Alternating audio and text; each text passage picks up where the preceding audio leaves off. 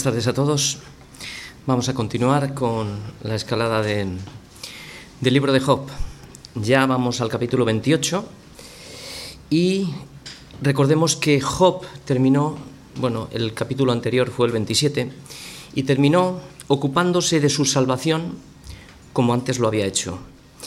Y aunque no comprende los designios de Dios, los acepta. Así que esta es la primera enseñanza para todos nosotros hoy. Aunque no comprendas los designios de Dios o las cosas que Dios te ha dado en tu vida o las cosas que te están pasando, lo más importante en este momento, lo más sabio y lo más inteligente es aceptar la soberanía de Dios, aunque no entiendas. Y los aceptó por las decisiones que ha tomado antes que las manipulaciones del enemigo eh, le cambien la dirección, nos cambien. Qué importantes son los buenos hábitos para que en los momentos más críticos y más cruciales de nuestra vida podamos seguir haciendo siempre lo que antes habíamos hecho.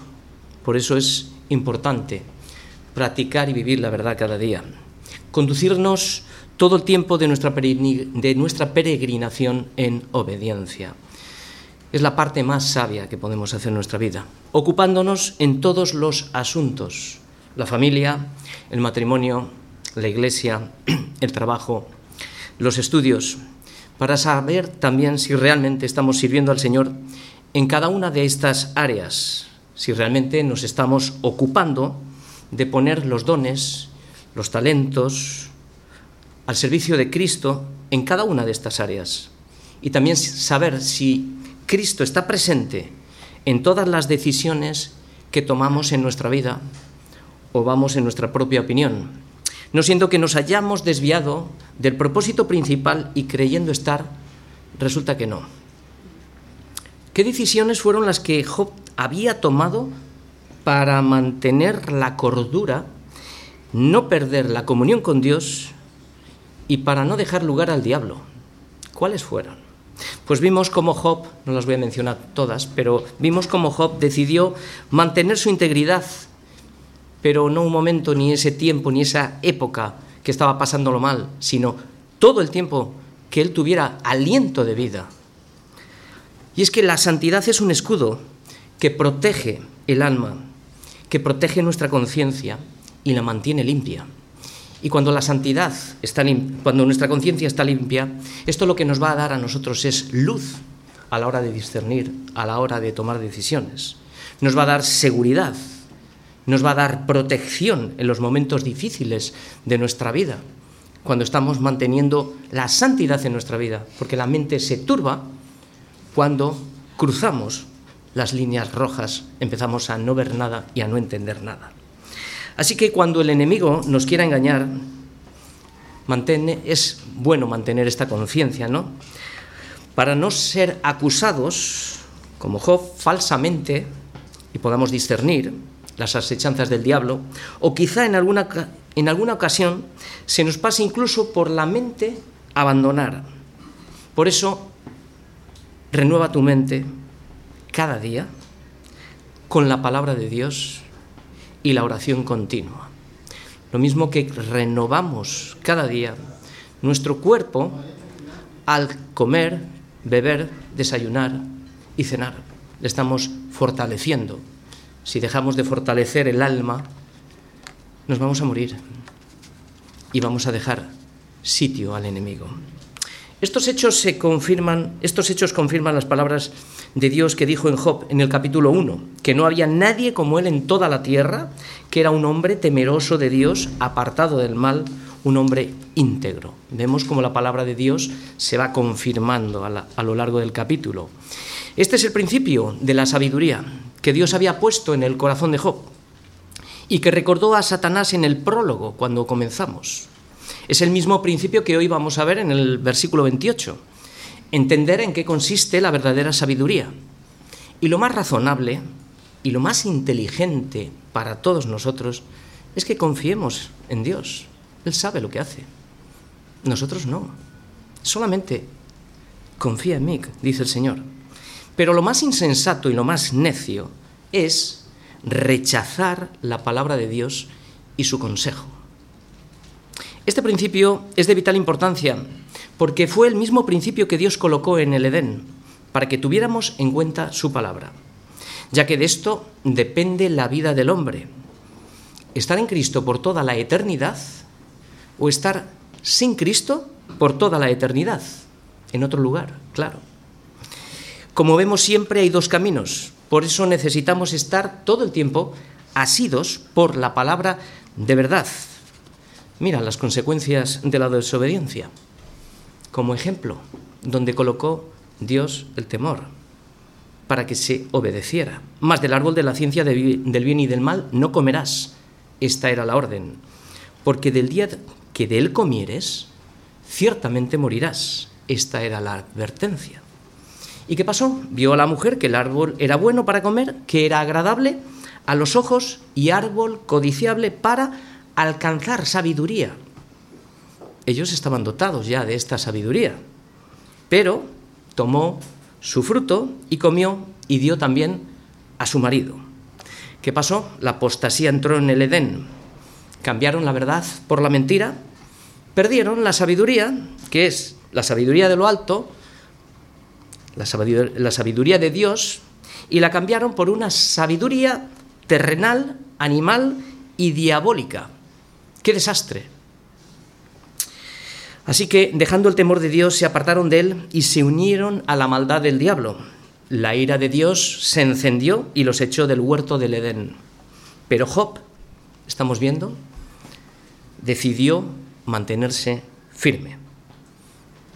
Esto es la primera, la segunda enseñanza para nosotros. Decide mantenerte firme. Aunque estaba enojado con Dios, se quejaba todo el tiempo pero nunca maldijo a Dios, nunca dejó de orar, nunca dejó de estar luchando en oración.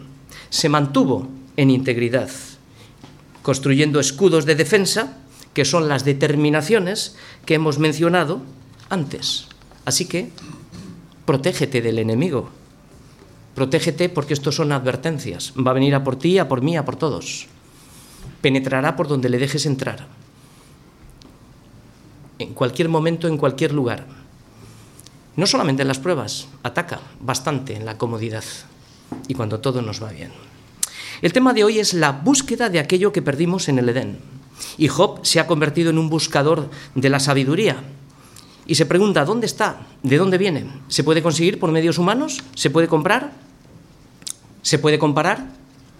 Pues para responder a estas preguntas, Job nos va a mostrar un viaje, un viaje a través de tres estrofas y una conclusión final para llevarnos a la fuente donde están escondidos todos los tesoros de la sabiduría y del conocimiento de Dios. Y vamos a leerlos paso a paso. La primera estrofa es del versículo 1 al 12. Vamos a ver la capacidad del hombre. Dice así, ciertamente la plata tiene sus veneros y el oro lugar donde se refina. El hierro se saca del polvo y de la piedra se funde el cobre. A las tinieblas ponen término y examinan todo a la percepción. Las piedras que hay en oscuridad y en sombra de muerte. Abren minas lejos de lo habitado, en lugares olvidados donde el pie no pasa. Son suspendidos y balanceados lejos de los demás hombres. De la tierra nace el pan y debajo de ella está convertida en fuego. Lugar hay cuyas piedras son zafiro y sus polvos de oro. Senda que nunca la conoció ave, ni ojo de buitre la vio. Nunca la pisaron animales fieros, ni león pasó por ella. En el pedernal puso su mano y trastornó la raíz de los montes. De los peñascos cortó ríos y sus ojos vieron todo lo preciado. Detuvo los ríos en su nacimiento e hizo salir a la luz lo escondido. Mas, ¿dónde se hallará la sabiduría? ¿Dónde está el lugar de la inteligencia? Segunda estrofa. Vamos a ver la incapacidad del hombre, de los versículos del 13 al 20. Dice, no conoce su, su valor el hombre, ni se halla en la tierra de los vivientes. El abismo dice, no está en mí. El mar dijo, ni conmigo. No se dará por oro, ni su precio será peso de plata. No puede ser apreciada con oro de Ofir, ni con ónice, precioso ni con zafiro. El oro no se le igualará, ni el diamante, ni se cambiará por alhajas de oro fino. No se hará mención de coral ni de perlas. La sabiduría es mejor que las piedras preciosas. No se igualará con ello topacio de Etiopía, no se podrá apreciar con oro fino. Entonces, ¿de dónde pues vendrá la sabiduría y dónde está el lugar de la inteligencia? Tercera estrofa. Aquí vamos a ver la fuente de toda sabiduría. Versículo 21, porque encubierta está a los ojos de todo viviente y de toda ave del cielo es oculta. El abadón y la muerte dijeron, su fama es oído, hemos oído con nuestros oídos. Dios entiende el camino de ella y conoce su lugar, porque Él mira hasta los fines de la tierra y ve cuanto hay bajo los cielos, al dar peso al viento y poner las aguas por medida. Cuando Él dio ley a la lluvia y camino al relámpago de los truenos, entonces la veía él y la manifestaba, la preparó y la descubrió también. y dijo al hombre, He aquí, el temor del Señor es la sabiduría y el apartarse del mal la inteligencia. ¿Quién es sabio y entendido? El que teme a Dios y el que se aparta del mal. El objetivo hoy es entender entender que la sabiduría la sabiduría, la que viene de lo alto, produce en nosotros un temor reverente a Dios al conocer quién es Él y lo que ha hecho por nosotros. Esto hace que nos apartemos de todo mal, porque deseamos vivir en santidad y amar a aquel que murió por nosotros. El esquema de hoy lo he trazado en cuatro partes. Primeramente vamos a hacer una introducción a la sabiduría. La segunda parte vamos a ver la capacidad del hombre, versículos del 1 al 2. La tercera parte vamos a ver la incapacidad del hombre, versículos del 13 al 20, y la cuarta parte vamos a ver la fuente de toda sabiduría, de los versículos del 21 al 28. Primeramente, una pequeña introducción a la sabiduría. Podríamos dar qué es la sabiduría. Podríamos estar todo el día hablando, ¿no? Porque la Biblia está llena, ¿no? Pero vamos a hacer algo muy corto, muy sencillo para que lo podamos entender. La sabiduría es el atributo de Dios que preside a todos sus actos creativos, sus decretos y sus propósitos eternos, que según el consejo de su voluntad ha preordenado anticipadamente todo lo que sucede y todo lo que acontece. No hay casualidades, todo está ordenado, cuyo fin es su propia gloria y la exaltación de su nombre. Cristo es quien personifica la sabiduría de Dios cuando dice, yo y el Padre uno somos. Él es el agente por el cual Dios crea todas las cosas con sabiduría. Cristo es el poder de Dios y sabiduría de Dios. Por medio de Él hizo el universo entero y todo lo que hace posible que funcione y todo lo que hace posible que tenga ese mantenimiento porque dice que todas las cosas por Él fueron hechas, sin Él nada de lo que ha sido hecho fue hecho, así que todo lo sustenta por la palabra de su poder. En definitiva, buscar la sabiduría de Dios es buscar a Cristo. Él es la perla de gran precio, que no se puede comprar, no se puede comparar, no tiene precio, y su valor hace que renunciemos a todo lo que tenemos para poder poseerla. Porque el que me halle, dice Proverbios, hallará la vida y alcanzará el favor del Señor. Todo aquel que haya a Cristo recibirá el favor del Señor, la vida eterna, porque Cristo es la solución completa a todos los problemas del hombre. Y el problema del hombre ya sabemos cuál es, el pecado que nos asedia. Job lo que hace hoy es que nos encamina a la búsqueda de la sabiduría. Ha sido un luchador incansable, como estamos viendo durante todo el libro. Se ha mantenido firme, y aunque la lucha ha sido intensa, y esto es importante que lo entendamos, a veces las pruebas son largas, aunque la lucha ha sido intensa, al final verá resultados. De momento el Señor le ha dejado ver, en sombras, le ha dejado ver a Cristo. Ahora sabe que su Redentor vive. Este es el aliento más grande de su alma.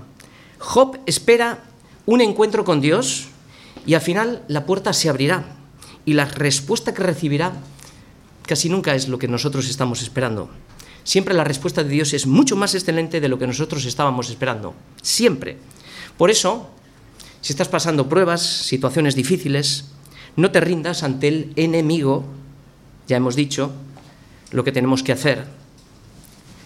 aceptar su soberanía, no te rindas porque el que pide recibe, el que busca halla, y al que llama se le abrirá.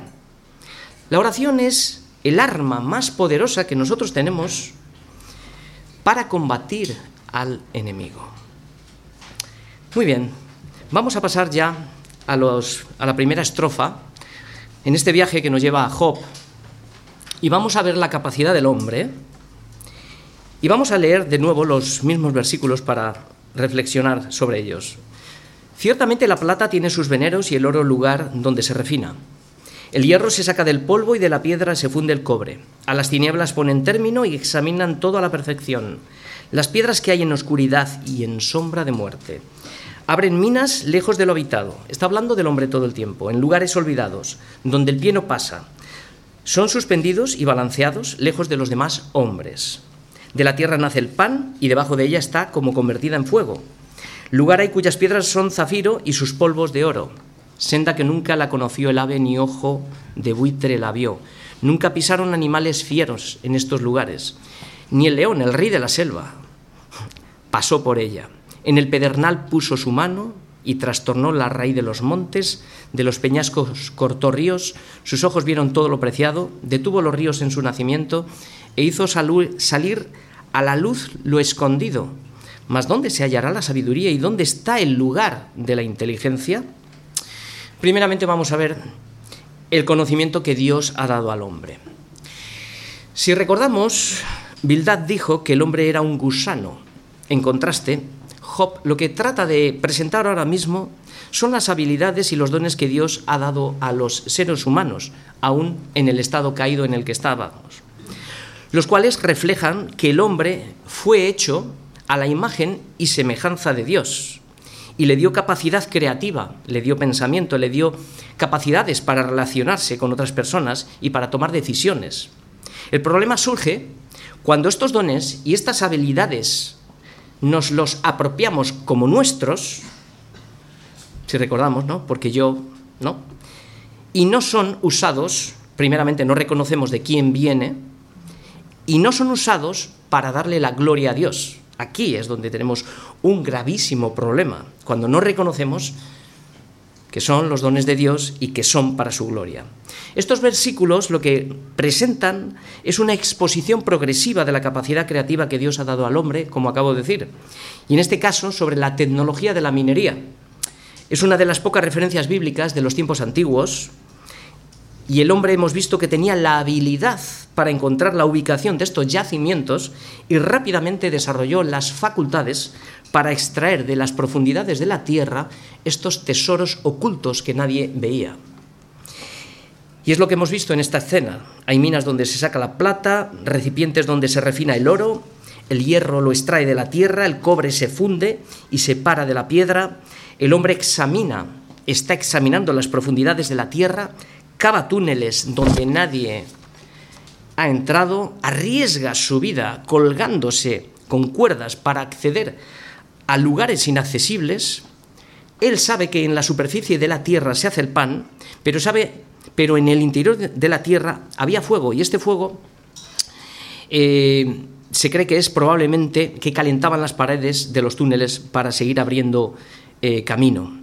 Sabía cómo encontrar el zafiro y el oro, y la metáfora va, va, va ganando fuerza al presentarse aquí ya la superioridad del hombre en contraste con los animales, en los versículos 7 y 8.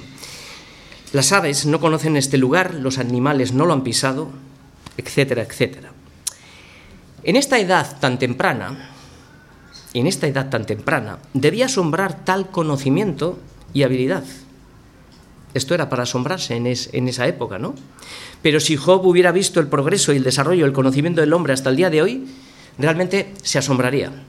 Los avances de la ciencia, la física, la química, la biología, la medicina, la automoción, la tecnología, arquitectura, aeronáutica, el Internet, el teléfono, y podríamos seguir. Con grandes telescopios ha alcanzado a ver parte del universo indescriptible, pero hay un problema. Sin embargo, con toda esta sabiduría que Job nos está exponiendo de la capacidad que tiene el hombre, sin embargo, no ha podido dar respuestas a las preguntas más fundamentales de la vida. ¿Quién soy yo? ¿Y para qué estoy aquí? No ha podido dar respuestas. Y por más que nos afanemos, no podemos hallar la sabiduría por medio de los conocimientos científicos, ni, ni de los dones, ni de los talentos que Dios nos ha dado. Porque perdimos la identidad y el propósito. El hombre está caído. Si la salvación y el conocimiento de Dios se podrían conseguir por las capacidades humanas, entonces probablemente solo los sabios, los poderosos y los nobles, según la carne, entrarían en el reino de los cielos. Y muchos de nosotros, la inmensa mayoría, no estaríamos aquí. Pero Dios ha dicho que no, que la sabiduría del mundo es insensatez para Dios. Y es donde Job se pregunta, ¿más dónde se hallará la sabiduría? En el versículo 12. ¿Dónde está el lugar de la inteligencia? Acabamos de ver la capacidad para hallar los lugares del oro, las profundidades, sin embargo el hombre no es capaz de hallar la sabiduría de Dios. Estas preguntas son claves para Job, porque hay un deseo de Dios y una búsqueda intensa por tener un encuentro, un cara a cara. ¿Luchas en oración para tener una búsqueda y un encuentro con el Señor? Job ha pasado de la angustia a un momento de calma. Siempre después de una tormenta larga, siempre viene una calma. Y está en una calma ahora un poquito larga. Ya se ha pasado las tormentas importantes. Y si recordamos, si resistimos al diablo, huirá de nosotros. El fruto de Job, el fruto de la oración y de la meditación, esto lo ha tenido que aprender. ¿Sabéis dónde? En la minería, en las profundidades del dolor y del sufrimiento. Muchas veces se predica o predicamos superficialmente, pero Job está predicando aquí desde las profundidades del sufrimiento. Y, esta, y estos versículos que hemos leído son como una ilustración, una reflexión de su propia vida. Se encuentra, ¿dónde se encuentra la verdadera sabiduría? Se encuentra en las profundidades del alma. Su adquisición implica muchas veces dolor y sufrimiento y persecución, como está pasando Job. Momentos también de soledad y de oscuridad, como nos puede estar pasando algunos aquí. Momentos de penetrar en el corazón de las tinieblas, clamar y no ver nada.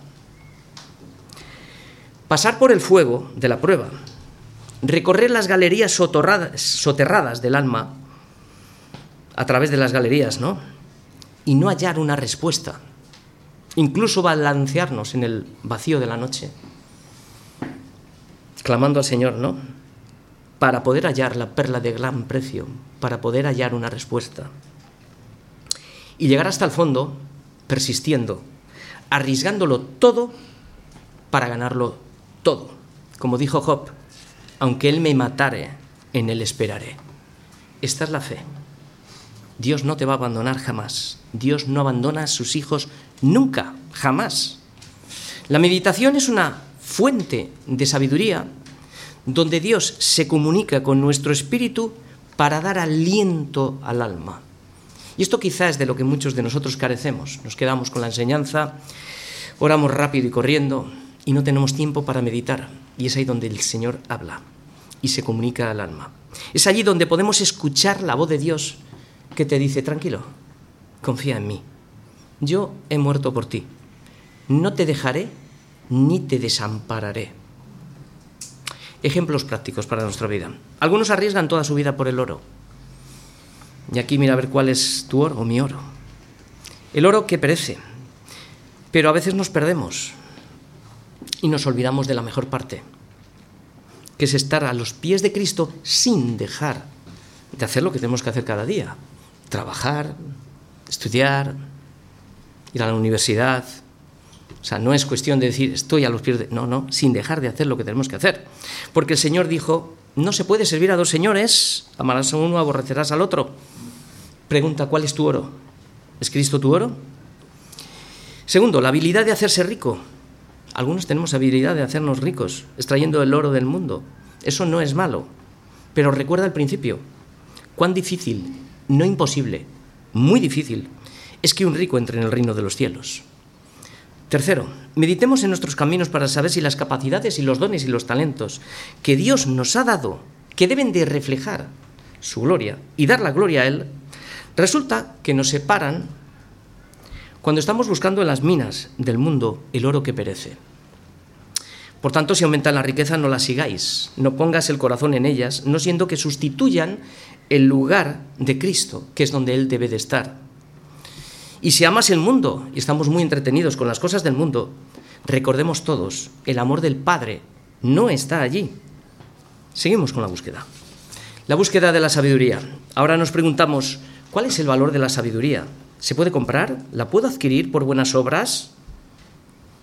Job nos abre la segunda llave. Segunda estrofa, tercera parte. La incapacidad del hombre para conocer su valor. Vamos a leer ahora los versículos del 13 al 20. Y dice así, no conoce su valor el hombre, ni se halla en la tierra de los vivientes. El abismo dice, no está en mí. Y el mar dijo, ni conmigo. No se dará por oro, ni su precio será a peso de plata. No puede ser apreciada con oro de Ofir, ni con ónice precioso, ni con zafiro. El oro no, no se le igualará, ni el diamante ni se cambiará por alhajas de oro fino. No se hará mención de coral ni de perlas. La sabiduría es mejor que las piedras preciosas. No se igualará con ella topacio de Etiopía. No se podrá apreciar con oro fino. ¿De dónde pues vendrá la sabiduría y dónde está el lugar de la inteligencia? Es como haber encontrado las riquezas más, más grandes, ¿no? Cuando vemos un tesoro y vemos, lo vemos lleno todo de, de oro, de alhajas, de diamantes, de... y está poniendo las cosas más sublimes, ¿no? Job ha dejado claro las capacidades que el hombre tiene y al mismo tiempo la incapacidad para encontrar la sabiduría.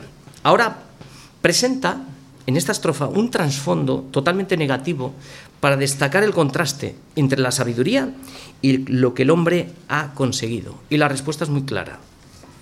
El hombre no conoce su, valor, lo desconoce completamente. Porque si no fuera así, no viviríamos como vivimos muchas veces. Incluso los cristianos no conocemos el valor.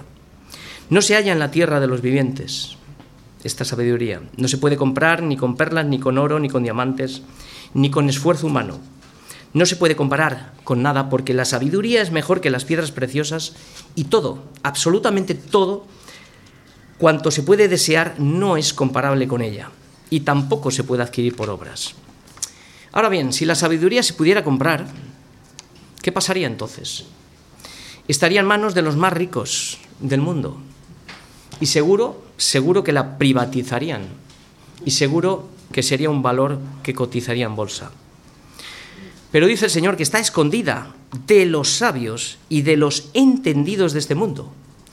Y ojo, maticemos, no es que ellos estén exentos de la salvación, la salvación es para todos, sino que se consideran sabios, entendidos como para necesitar a Cristo, y es ahí donde caen en su ceguera. Es aquí cuando Dios resiste su soberbia. Es cuando Dios da gracia a los humildes. ¿Y quiénes son los humildes? Los humildes son aquellas personas que reconocen la incapacidad total aquellos que creen el mensaje del Evangelio cuando oyen la voz de Dios y se arrepienten, se arrepienten y extienden la mano. Es cuando Cristo les revela los tesoros escondidos de la sabiduría y del conocimiento de Dios. Es cuando Cristo viene a sus vidas. Estamos viendo la diferencia. Este hecho sucedió más o menos después de que Jesús había hecho muchos milagros y se habían arrepentido.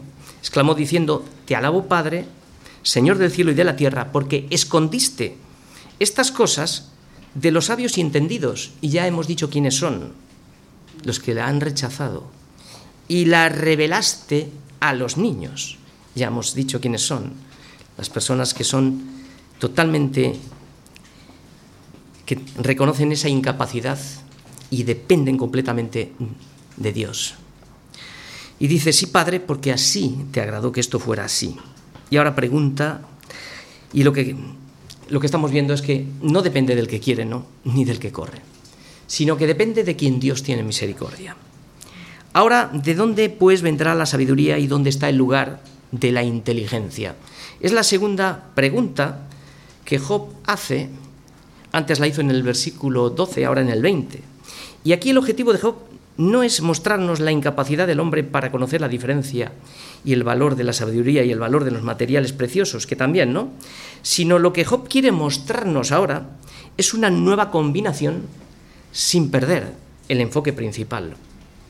En la primera sección hemos visto cuál era el lugar, o sea, dónde se puede encontrar la sabiduría. Aquí estaba el enfoque. ¿En dónde? En esta segunda sección hay un giro y se enfatiza el lugar de dónde vendrá.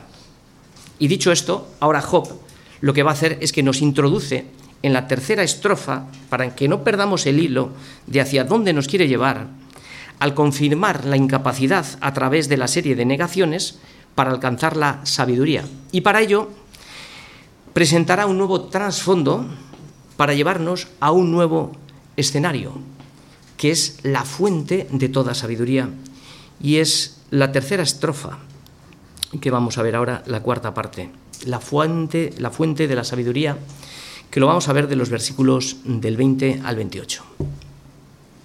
Y dice así, porque encubierta está a los ojos de todo viviente y de toda ave del cielo es oculta el Abadón y la muerte dijeron, su fama hemos oído con nuestros oídos. Dios entiende el camino de ella y conoce su lugar, porque Él mira hasta los fines de la tierra y ve cuánto hay bajo, bajo los cielos, al dar peso al viento y poner las aguas por medida. Cuando Él dio ley a la lluvia y camino al relámpago de los truenos. Entonces la veía Él, la manifestaba, la preparó y la descubrió también. Y dijo al hombre, dijo Adán, he aquí, que el temor del Señor es la sabiduría y el apartarse del mal la inteligencia. Pues bien, antes de abrir la llave de la fuente de la sabiduría, recordemos el versículo 13, que el hombre no conoce su, valor ni se halla en la tierra. El versículo 21 nos dice que la sabiduría está oculta a los ojos de toda criatura y de las aves que tienen la habilidad para ver desde cotas muy altas. Luego pasa y personifica el abadón y la muerte y ellos dicen que tampoco conocen el lugar. Y luego lo que hace es introducir al sujeto principal, que es la fuente de toda sabiduría, que lo vemos en el versículo 23. Es la llave para la respuesta a las dos preguntas, ¿de dónde viene y el lugar? Y aquí vemos, Dios entiende el camino de ella y conoce su lugar. La fuente de toda sabiduría se halla en aquel que todo lo sabe que todo lo ve, en aquel que mira los confines de la tierra y ve todo lo que hay bajo los cielos, el que tiene todo el poder y la sabiduría para dar leyes al viento, límites a los mares, ley a la lluvia y camino al relámpago del trueno.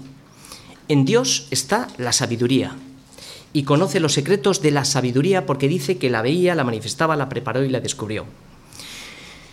Así que Él es el que escudriña tu corazón, Él lo ve todo no hay nadie más que lo pueda ver.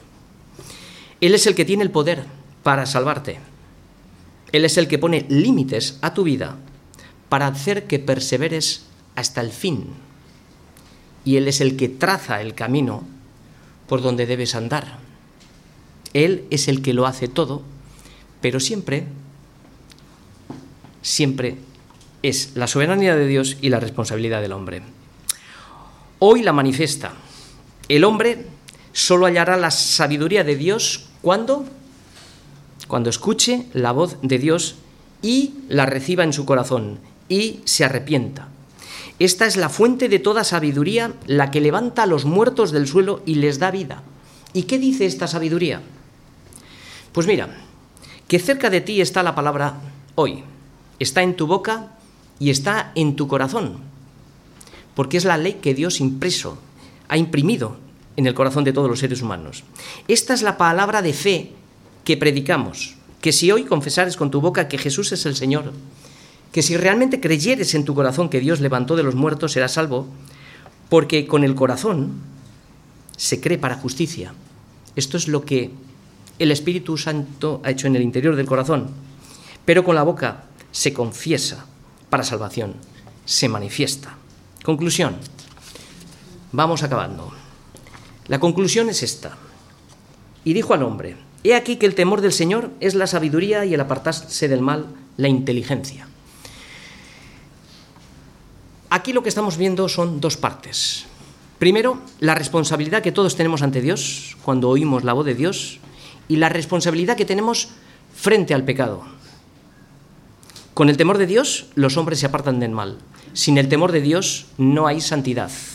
Y sin santidad nadie verá a Dios. Entonces estamos viendo una relación vertical y una relación horizontal. Ahora bien, no puedo temer aquello que no conozco. El temor a Dios se alcanza por el conocimiento de Dios y ese conocimiento nos lleva a una relación de amor y se evidencia por una vida apartada del mal. Así que podemos tener mucha teología y una vida desastrosa, completamente. Podemos ser muy teólogos y mucho conocimiento superficial, pero podemos vivir apartados de Dios. Para Job conocer a Dios era conocer a Jesucristo. Lo había conocido en sombras, en las profundidades del sufrimiento. Él era su mediador, su intercesor, su abogado y el que se sienta a la derecha de Dios. Es imposible llegar al verdadero conocimiento de Dios sin Cristo. Todo el conocimiento que los hombres tengan de Dios sin Cristo es totalmente vano. Esta es la diferencia que vemos entre los discursos de Job y los discursos de sus amigos. Desde la caída de Adán, todos los hombres han necesitado un mediador para lograr esta salvación. No se puede por ningún otro medio. Necesitamos a Cristo. Esta es la vida eterna, que te conozcan a ti y a Jesucristo, a quienes has enviado. Si no es por medio de Cristo, nadie puede venir al Padre. Nadie. Entonces, ¿cómo ha podido mantenerse firme Job a pesar de la terrible prueba? porque creyó a Dios y le fue contado por justicia, una justicia anticipada, como hemos visto a Cristo como mediador en sombras, interviniendo en la vida de Job, trayéndolo a la presencia del Padre. Termino. Necesitamos recordar siempre que para mantenernos en Cristo tenemos que ser sabios e inteligentes. Sabios, estoy hablando a creyentes, para saber lo que tenemos que hacer, estar llenos de la palabra de Dios y que esta palabra more en abundancia en nuestros corazones.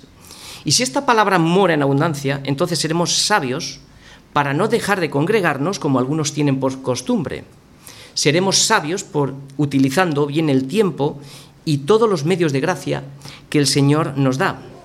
Y este conocimiento lo que va a producir en nosotros es un temor reverente a Dios en el sentido de que no querremos desagradar a aquel que mostró su amor muriendo en una cruz, para que tú y yo tengamos hoy vida eterna en su nombre. Y necesitamos ser también inteligentes. El enemigo es muy astuto y está al acecho.